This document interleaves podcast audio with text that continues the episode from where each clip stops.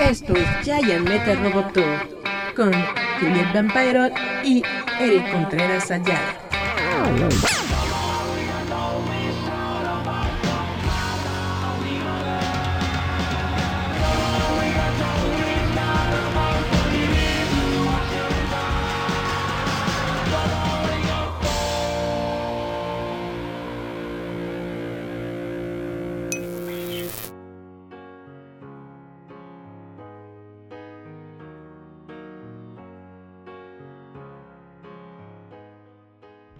Hola chavos, ¿cómo están? Esto es Giant Metal Roboto. Muchas gracias por escucharnos, vernos en todas las plataformas en donde se encuentra disponible roboto.mx.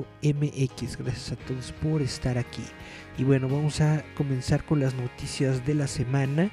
Con lo primero que voy a iniciar es con el reporte de la lamentable muerte de Jeremy Bullock Jeremy Bullock era el actor original que interpretó a Boba Fett dentro de El Imperio Contraataca y El Regreso del Jedi. Y bueno, el sitio oficial de Star Wars.com emitió una declaración sobre la muerte de Jeremy Bullock. El sitio oficial Dice, el actor original de Boba Fett murió a los 75 años, hoy se conoció la noticia, han llegado tributos desde todos los rincones de internet. El personaje ha estado disfrutando de otro momento bajo el sol últimamente y es triste escuchar la noticia del fallecimiento del actor del Imperio contraataca. Daniel Logan, quien interpretó una versión más joven del personaje en el ataque de los clones, le dio la noticia a todos los fanáticos. Ha sido un día emocionante para todos los vinculados a la serie Star Wars, para los creadores y las personas que miran en casa el trabajo de Bullock es algo que se extiende mucho más allá de la primera trilogía. En sus comentarios públicos, la compañía honró este legado y llamó la atención sobre lo cálido que era con todo el elenco y el equipo en estos proyectos. Jeremy Bullock, cuya inolvidable actuación como el notorio cazarcompensas Boba Fett ha cautivado al público desde que apareció por primera vez en Star Wars El Imperio Contraataca de 1980. Lamentablemente falleció, escribieron. Se ha recordado no solo por su interpretación icónica del personaje, sino también por su calidez y espíritu generoso, que se ha convertido en una parte perdurable de su rico legado. Tengo que decir que yo conocí a Jeremy Bullock cuando vino a una convención aquí en México. Me parece que fue ahí por por Naucali, Naucalpan, una cosa así. No me acuerdo cómo se llamaba la convención, solamente me acuerdo que fue allá por el Parque Naucali, creo, si no estoy muy equivocado.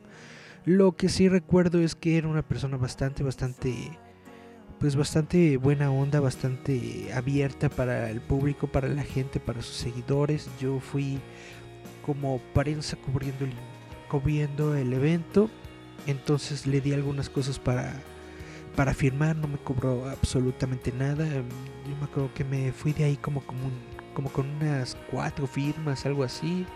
Realmente estuvo muy, muy, muy genial todo. Y tengo muy buenos, muy gratos recuerdos sobre Jeremy Bullock, eh, el actor, cuando estuvo aquí en la Ciudad de México. Se le va a extrañar. Además ya tenía pues varios años en los que ya no estaba él en el circuito de las convenciones. Vamos a leer la nota de Roboto. Dice, nacido en Leicestershire en 1945, Jeremy Bullock comenzó una carrera estelar en el año 1958 en comerciales de televisión antes de dar el salto al cine y la televisión. Protagonizó el clásico Summer Holiday junto a Cliff Richard, interpretó Hamlet, apareció en Doctor Who, Robin of Sherwood, películas de Bond, Star Hack y por supuesto fue el hombre detrás de Boba Fett en El Imperio Contraataca y Retorno del Jedi. En el sitio oficial de Jeremy Bullock, que es jeremybullock.com, se publicó esta actualización. Dice, Jeremy murió en paz el 17 de diciembre de 2020 a raíz de complicaciones de salud, incluidos varios años viviendo con la enfermedad de Parkinson. Pasó sus últimas semanas bajo la maravillosa atención del personal del hospital St. George en Tooting, cerca de la casa donde él y su esposa Maureen habían vivido juntos durante más de 50 años. Maureen y dos de sus hijos, Jamie y Robbie, estuvieron con él durante sus últimos días. Jeremy tuvo una vida larga y feliz como actor y fue mejor conocido por sus papeles en las películas Summer Holiday, Star Wars y James Bond. En la serie de televisión de Newcomers, Doctor Who, Agony y Round of Sherwood y varias producciones teatrales del West End. Fuera de la pantalla, Jeremy era un futbolista y jugador de cricket talentoso. También apoyó a varias organizaciones benéficas, incluido Green, perdón, Great Ormond Street Hospital, que salvó la vida de su nieta. Se dedicó a su esposa, sus dos hijos y sus diez nietos, quienes lo aman mucho y extrañarán terriblemente. Y esto es lo que les estaba comentando. Jeremy Bullock se alejó de las convenciones en 2018. Publicó este mensaje de despedida en su sitio oficial. Dice, queridos amigos, con gran pesar he decidido dejar de asistir a las convenciones y colgar el casco de Boba Fett. No ha sido una decisión fácil de tomar, en 1979 fui llamado al set de Empire Strikes Back para interpretar a Boba Fett y desde ese día ha cambiado la dirección de mi vida de una manera tan maravillosa. Ha sido un privilegio haber tenido la oportunidad de inspirar a tantas generaciones de fanáticos de Star Wars. Llevo más de 20 años viajando con mi esposa Maureen a algunos países increíbles y he conocido a muchos admiradores maravillosos. Muchas gracias a todos y los extrañaremos a todos que la fuerza te acompañe siempre. Bueno, pues esta es la noticia con la que comenzamos este programa. El lamentable fallecimiento de Jeremy Bullock, el primer actor que interpretó de forma física a Boba Fett. Bueno, mm, pasando a otros temas, vamos a platicar que Chun Chun Chun Blockbuster Video tiene su primer alquiler exclusivo desde el año 2011. Con el lanzamiento del documental The Last Blockbuster esta semana, la tienda de videos Blockbuster en Bend, Oregon está haciendo historia una vez más. Esta vez es al ofrecer The Last Blockbuster como una exclusiva de alquiler. No estará disponible en Family Video, en ninguna de las tiendas familiares restantes o en las ubicaciones de Redbox. Esto es algo que Blockbuster solía hacer en un momento, incluso tenían su propia marca de producción para hacer películas que eran exclusivas del gigante minorista. Pero la última vez que sucedió fue en 2011. También hay un minorista exclusivo de Blockbuster, versión del paquete combinado de Blu-ray DVD que ha estado disponible para pedidos anticipados a través del sitio web Blockbuster Band durante semanas. La película que fue lanzada en DVD, Blu-ray y digital el martes sigue a Sandy Harding, la gerente del último blockbuster restante del mundo. También presenta apariciones de Aidan, Brody, de Shazam, Doug Benson, de la película Lego Batman, Ron Funches, de Trolls Tour y el icono geek Kevin Smith. Estamos muy emocionados de ser el primer DVD exclusivo de Blockbuster desde 2011, que es como lanzar un nuevo juego para Saga Dreamcast, dijo Taylor Morrison, quien dirigió la película. Esto se lo dijo al sitio web comicbook.com. Tampoco son necesariamente todos los recuerdos de color rosa. La película también trata sobre cómo Blockbuster, como una gran corporación, utilizó su tamaño y recursos financieros para forzar a las tiendas y cadenas más pequeñas a salir de la industria en su apogeo. Incluso el último blockbuster titular solía llamarse Pacific Video, antes de que Blockbuster esencialmente les dijera que licenciaran el nombre de Blockbuster o que se encontraran compitiendo con un blockbuster de propiedad corporativa en la calle. También está la leyenda del cine independiente Lloyd Kaufman, creador de Toxic Avenger, cuya escena en la película es singularmente venenosa, con insultos dirigidos a la cadena Blockbuster, a la gerencia de Blockbuster y al sistema de tiendas de videos de esa época. Pues está muy interesante que estén haciendo este documental justamente sobre el auge y la caída del Blockbuster. Hay que checarlo, hay que verlo. Suena chidito. Y vamos a hablar sobre Ant-Man 3 porque no sé si ustedes lo saben, pero aquí les vengo a platicar. Han cambiado a la actriz que interpreta a, a, Cassie Lang tres veces. Y pues muchos fans ya saben cómo son. Se fueron a las redes sociales, al Twitter, al Facebook y cosas así para decir, no, ¿cómo va a ser? ¿Por qué cambian a la actriz? Bla, bla, bla. Y bueno, la actriz Cassie Lang responde a Marvel al castearla con Catherine Newton. Catherine Newton asumirá el papel de Cassie Lang, que reemplazará a Emma Foreman. Ok, ya, ya lo entendí. Emma Foreman es la actriz que interpretó a Cassie Lang en la última película que fue Avengers Endgame.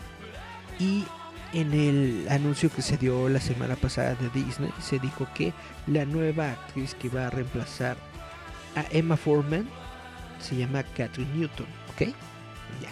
Emma Foreman, quien interpretó a Cassie Lang en Avengers Endgame, ha respondido recientemente al anuncio de que Catherine Newton la reemplazará en Ant-Man y The Wasp Quantum Mania. En un tuit el martes, Foreman expresó su gratitud hacia todos los fanáticos que se acercaron a ella para ofrecerle apoyo y amables palabras después de la nueva versión que se reveló en la presentación anual del Día del Inversionista de Disney la semana pasada. Dijo que siempre estará agradecida por ser parte del MCU y que espera con ansias lo que le depare el futuro. Solo quería venir aquí y decir que veo todos sus amables mensajes, escribió Foreman en un sentido tweet a sus seguidores. Gracias por todo su apoyo, ha significado mucho para mí. Estaba tan triste como todos ustedes al escuchar las noticias el jueves. Solo puedo esperar que esto signifique que hay algo más para mí en el futuro de la MCU. En un tweet de seguimiento agregó, siempre estaré agradecida de haber sido parte del MCU y la película más grande de todos los tiempos. Ser actriz sigue siendo mi pasión número uno y espero con ansias lo que me depara el futuro pues sí está gacho. Porque, vaya, la chavita ya, ya se veía, ¿no? En las grandes ligas ya pensaba que estaba junto a los grandes de, de esta franquicia de superhéroes de Marvel. Y resulta que no, que decidieron mejor castear a una actriz con más experiencia, con más este, visibilidad y quitarle el papel a esta chavita que pues ni siquiera lo hizo mal, ¿no? Pero bueno, Así son las cosas en el mundo, en el mundo corporativo. La siguiente noticia es de que Netflix anuncia una nueva serie original que se estrenará en abril de 2021. La serie se llama Shadow and Bone. Uh, es una serie de 8 episodios que se basa en las novelas Grishaverse de Leigh Bardugo. Netflix ha anunciado que la temporada 1 de Shadow and Bone una nueva serie de fantasía de 8 episodios se lanzará a nivel mundial en el streamer en abril del 2021. Basada en las novelas Grisha Bears, más vendidas de Lake Bardugo en todo el mundo, la se explorará un mundo dividido en dos por una enorme barrera de oscuridad perpetua, donde criaturas antinaturales se enfrentarán, perdón, se alimentarán de carne humana y un joven soldado descubre un poder que finalmente podrá unir a su país aunque puede ser necesario algo más que magia para sobrevivir, ya que fuerzas peligrosas comienzan a conspirar contra ella, bla bla bla. Es la nueva serie que nos está presentando Netflix. Yo la verdad tengo que decir, me gustan las series de Netflix. Tengo que decir que sí, que, sí soy fan. Hasta ahorita no he visto una serie mala de Netflix. Está por ahí la de Lock and Key, que honestamente no he visto. Dicen que sí está medio malona, pero pues yo no la he visto. Entonces, who knows, who knows, who knows. Y vamos a hablar sobre cómic porque luego dicen, no, que tu programa es de cómics y nunca hablas de cómics, nada más hablas de películas de cómics. Bueno, vamos a hablar del cómic de Nightwing porque resulta que el equipo creativo de Nightwing traza una nueva dirección para Dick Grayson en el 2021. El cómic mensual de Nightwing de DC se reanudará en marzo de 2021 y tiene bastante equipo creativo adjunto. Injustice Gone Among Us y Tom Taylor y Bruno Redondo de Suicide Squad serán cargos de la serie comenzando con Nightwing número 78. Nightwing, Nightwing número 78. Aunque DC no relanzará Nightwing con un nuevo número 1, la serie seguirá ofreciendo un nuevo punto de partida, ya que Dick Grayson se abre un nuevo camino siguiendo los eventos de Joker War y recuperándose de su amnesia. La carrera de Taylor y Redondo se centrará en gran medida en la dinámica entre Nightwing y Batgirl, y también lidiará con la lucha de Dick para aceptar el hecho de que un pariente de Tony Zuko, Tony Zuko, que es el mafioso que asesinó a sus padres, es ahora el alcalde de Bloodhaven. Taylor también confirmó que la Batgirl en cuestión es Bárbara Gordon. Bárbara está pasando por sus propios cambios después de Joker War y la serie la presentará como Batgirl y Oracle. Esto sí me llama la atención porque hace años, pues vaya, desde los 90, 98, 99, una cosa así que no vemos a Oráculo. Eh, bueno, actuando en los cómics, esto es algo genial porque yo creo que una de las mm, identidades más geniales que ha tenido Barbara Gordon es la de Oráculo, además de Batgirl obviamente, pero yo creo que Oráculo fue una un escalafón más en su desarrollo como personaje y realmente no me gustó que se lo quitaran, qué bueno que va a regresar Oráculo. Dice, siempre me ha encantado su relación, dijo Taylor, no hay muchos personajes que se conozcan tan bien. Han pasado por muchas cosas juntos, se respetan y siempre han estado ahí para apoyarse mutuamente. No son Batman y Robin, no hay patadas laterales aquí, son iguales en todos los sentidos y Babs será una gran parte de nuestra historia como Batgirl y como Oracle. Bruno y yo hemos contado algunas historias enormes con elencos gigantes entre Injustice, Star Wars y Suicide Squad y estamos muy emocionados de enfocarnos en un elenco más pequeño e imbuir este libro con tanto corazón y esperanza como podamos. Pues bueno, vamos a dar nuestro primer corte musical del día de hoy, si les parece bien. Vamos a escuchar a McFly.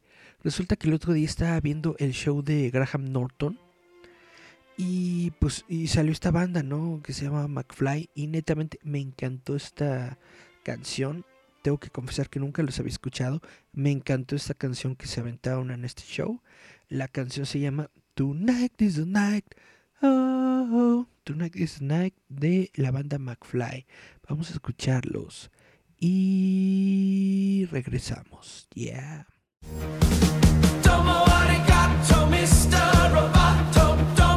Esto es Giant Metal Roboto.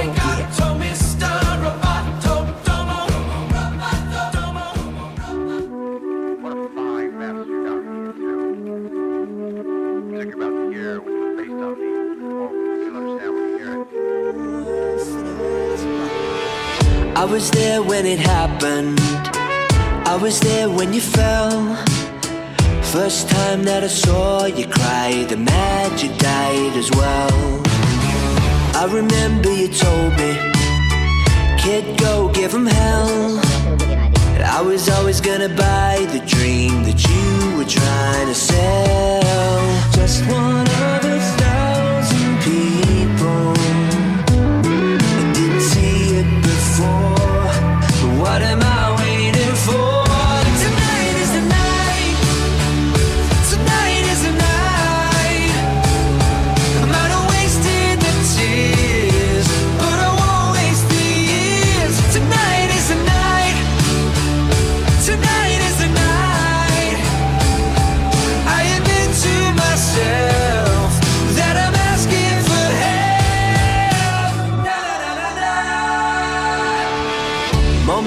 after it happened, thought, okay, this is fine.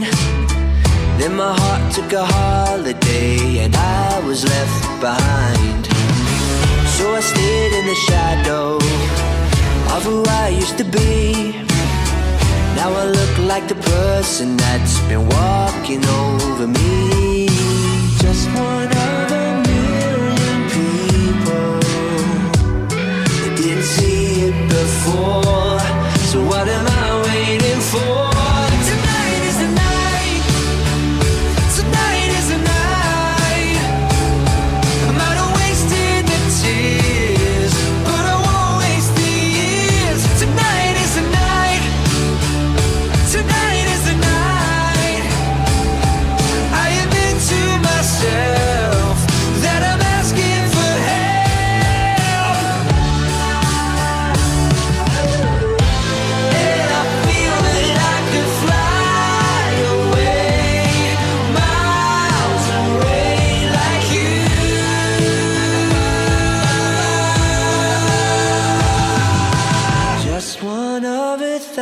Thousand people.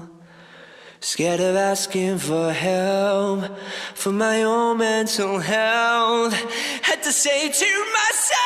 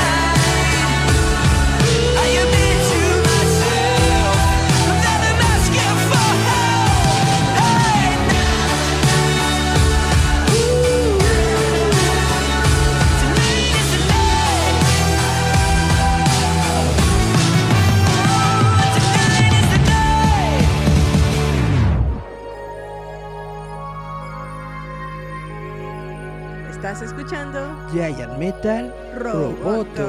Yeah.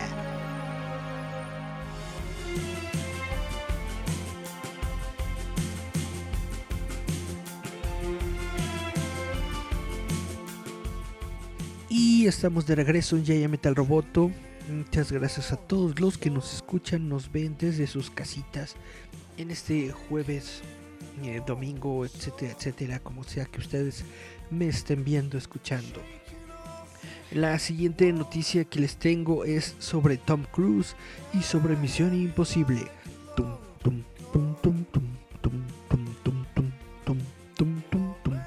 Tom Cruise se lanza contra el equipo de Misión Imposible 7 por no seguir los protocolos de seguridad del COVID-19.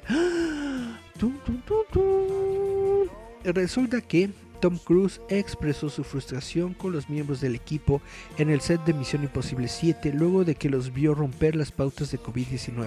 Dos fuentes cercanas a la producción le confirmaron al sitio Variety.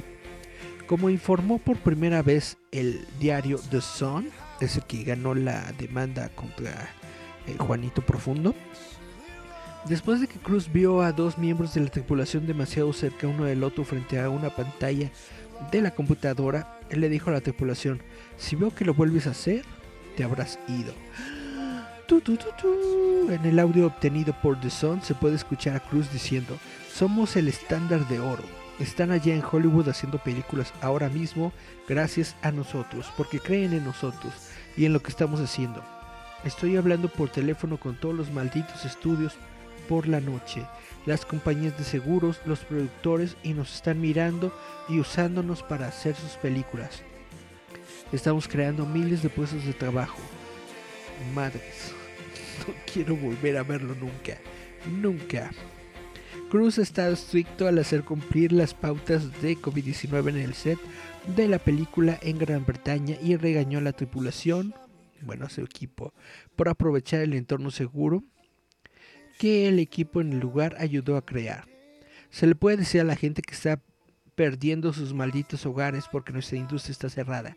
No va a poder, no va a poner comida en su mesa ni pagar su educación universitaria. Con eso duermo todas las noches. El futuro de esta puta industria. Dijo Cruz. Órale. Así que lo siento, estoy más allá de sus disculpas, te lo he dicho y ahora lo quiero y si no lo haces estás fuera. No vamos a cerrar esta maldita película, ¿se entiende? Si lo vuelvo a ver, te habrás ido. Cruz señaló a miembros específicos de la tripulación, o sea, del crew, y le dijo a uno que le va a costar su trabajo. Órale. Estoy claro, entiendes lo que quiero, entiendes la responsabilidad que tengo, porque me ocuparé de tu razón, y si no puedes ser razonable, y yo no puedo lidiar con tu lógica, estás despedido. Continúa Cruz. Eso es, esto es todo. Confío en que ustedes estarán aquí. Misión Imposible 7 se vio afectada recientemente con retrasos en octubre, cuando 12 personas en el set de Italia dieron positivo por COVID-19.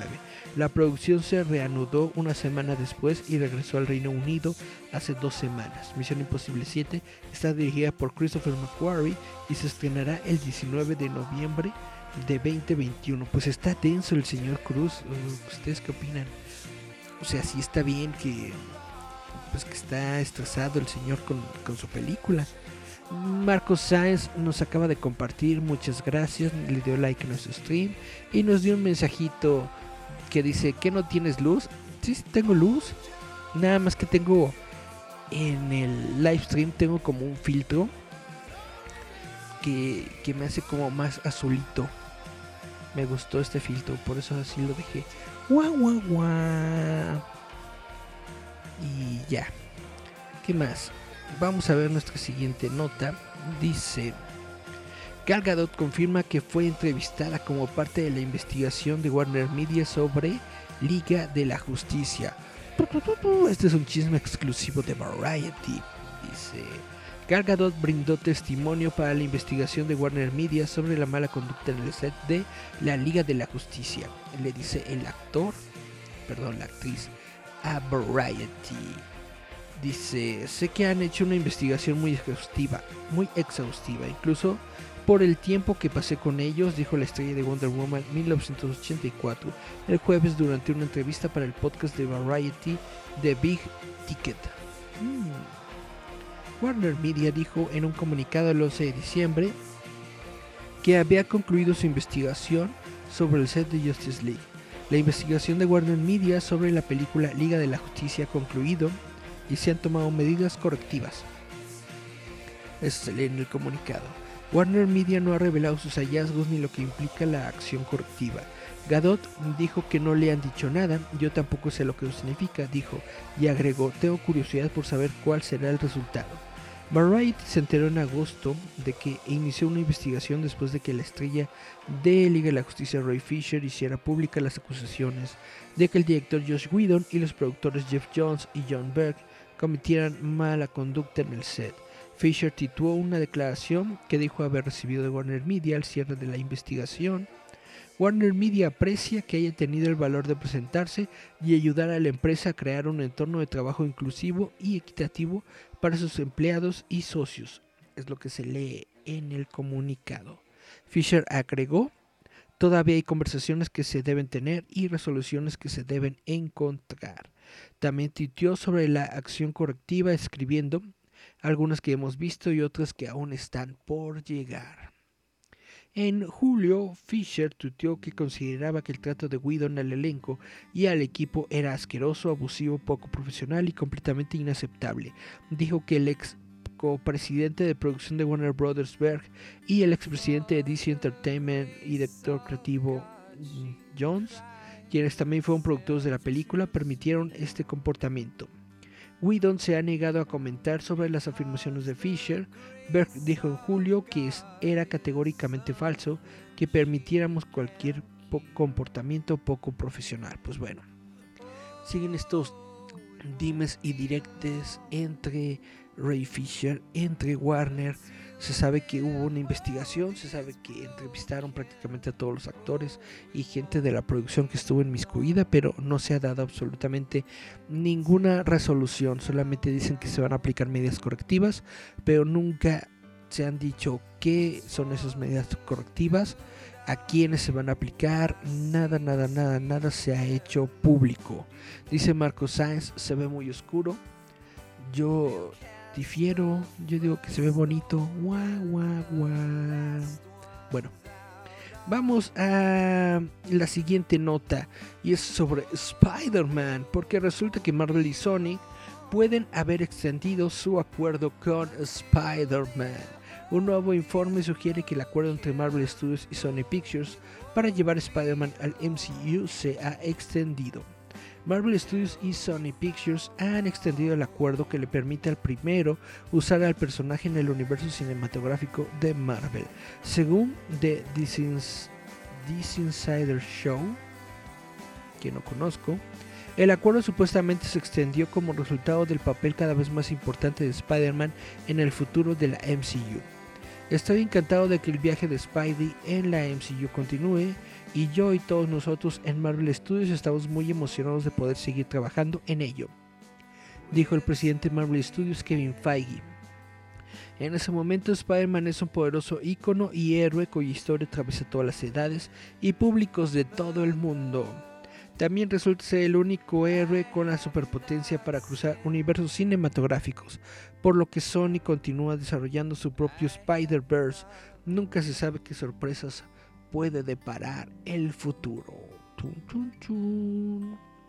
Mientras tanto, Spider-Man 3 se perfila como una película masiva de proporciones multiversales. Benedict Cumberbatch aparecerá como el Doctor Stephen Strange, Jamie Foxx volverá a interpretar su papel de Electro, Alfred Molina de Spider-Man 2 volverá como el Doctor Octopus, Andrew Garfield y Kirsten Dunst, que interpretaron a Peter Parker y Mary Jane, se espera que aparezca y además se rumorea que aparecen personajes como Daredevil de Charlie Cox, Sandman de Thomas Hayden Church, Green Goblin de William Dafoe e incluso Peter Parker de Tobey Maguire. Son chismes, son rumores, pero puede que sea cierto. Dirigida por John Watts, la secuela sin título de Spider-Man Far From Home está protagonizada por Tom Holland, Zendaya, Jacob Batalon, Jamie Foxx, Alfred Molina y Benedict Cumberbatch. La película llegará a los cines el 17 de diciembre de 2021, exactamente en un año. Ahorita, ahorita la película que ya se estrenó y que está en los cines y que todo el mundo puede ver, si es que se atreven a salir a las salitas de cine con su debida precaución, es Wonder Woman, Mujer Maravilla 1984. Se estrenó el día de hoy en las salas de cine de toda la República Mexicana. Ya la fueron a ver. ¿Qué les pareció?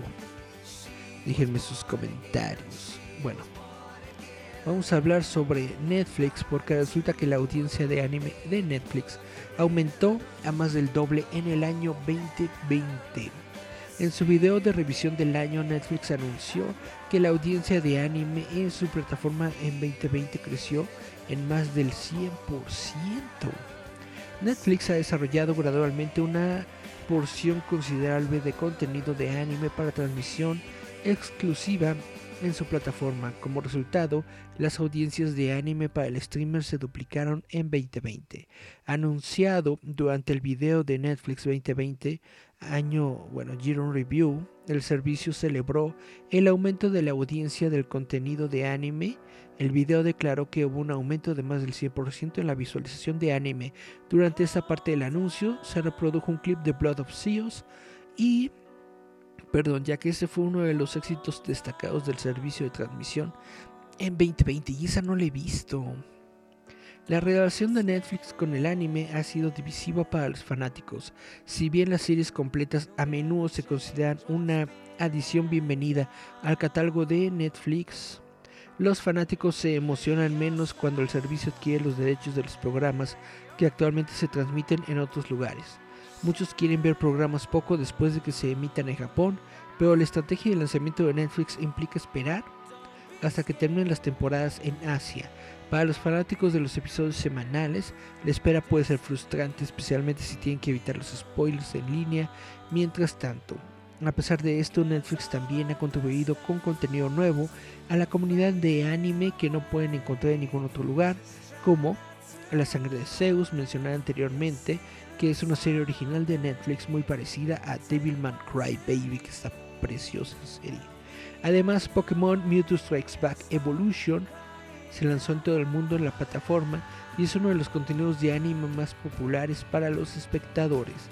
Todo el año vio a Netflix admitir una, una variedad de otros animes populares, incluidos los de Beastars. Acabo de ver la serie de Beastars y me gustó bastante, está bastante chidita. En muchos sentidos, el aumento en el número de personas que ven contenido en los servicios de transmisión no debería ser una gran sorpresa, dado los eventos de 2020. La pandemia ha limitado lo que las personas pueden hacer con su tiempo libre y quedarse atrapados en casa ha convertido a muchos hogares, a Netflix y sus rivales, incluidos Disney Plus, HBO Max, Peacock, Amazon Prime Video y Hulu. Sin embargo, el hecho de que la audiencia de anime en particular haya experimentado un aumento se debe al compromiso continuo de Netflix de Netflix de proporcionar series originales únicas. Pues es algo que ya hemos platicado varias veces en este programa, es algo que hemos relatado en algunos artículos que se encuentran ahí en el sitio web de roboto.mx sobre toda la la infraestructura de recursos que le está metiendo Netflix al anime. Netflix le está apostando muy muy fuerte al anime japonés y pues al parecer esto les está funcionando. La gente sí está viendo anime, la gente sí busca Netflix para ver anime. Y esto pues solamente puede ser algo bueno porque el anime es cultura, baby, yeah. Y bueno, para nuestra última nota vamos a hablar sobre algo que ya habíamos hablado previamente y es sobre el incendio que se provocó en Kyoto Animation hace como, como dos años ya, pero bueno el sospechoso de incendio provocado en Kyoto Animation ha sido acusado de asesinato e intento de asesinato. El sospechoso de 42 años del feroz ataque contra el estudio de animación Kyoto en Japón, que mató a 36 personas, ha sido acusado de asesinato, intento de asesinato e incendio provocado. Según The Hollywood Reporter, Shinji Aoba, de 42 años, fue acusado de cinco delitos. El sospechoso fue arrestado luego del ataque incendiario de Kyoto Animation en julio de 2019. Aunque las autoridades tuvieron que esperar meses antes de arrestarlo para que sus quemaduras se curaran. La red NHK de Japón informó que se descubrió que Aoba estaba mentalmente apto para ser juzgado debido a la cantidad de planificación que le llevó a cabo en su ataque mortal. El día del ataque, una persona informó haber escuchado una explosión desde el primer edificio del estudio de Kyoto Animation y el incendio comenzó alrededor de las 10.30 am hora local. Más tarde, la policía encontró al sospechoso con una mochila llena de cuchillos. El individuo fue sorprendido vertiendo lo que se cree que es gasolina alrededor del, alrededor del estudio y prendiéndole fuego. Informes anteriores afirman que Aoba apuntó a Kyoto Animation después de comprar 10 galones de gasolina. Según los informes, pasó la noche en un parque cercano, antes de empujar el contenedor a través de la entrada principal del estudio y prenderle fuego. Kyoto Animation es conocido por series de anime y animaciones de video originales como Full Metal Panic y Lucky Star. El estudio 1 de Kyoto Animation, ubicado en el barrio Fushimi de Kyoto, Japón, fue demolido a principios de 2020 tras el incendio provocado. Pues este, este caso estuvo muy, muy feo, muy fuerte, fue un gran golpe para la industria de, de animación japonesa. Y bueno, es bueno ver que al menos podemos tener algo de justicia sabiendo que esta persona fue acusada de cinco delitos y que muy probablemente va a pasar el resto de su vida en prisión. Pues ya nos vamos, chavitos. Antes de irnos, les voy a poner una última cancioncita. Esto se llama Silly Love Songs. Es una rola de Sir James Paul McCartney. Vamos a escuchar Silly Love Songs. Muchas gracias a todos por haber estado aquí, por haber estado en nuestra sintonía. Bye, bye, bye, bye, bye. Esto es Yaya Metal Roboto.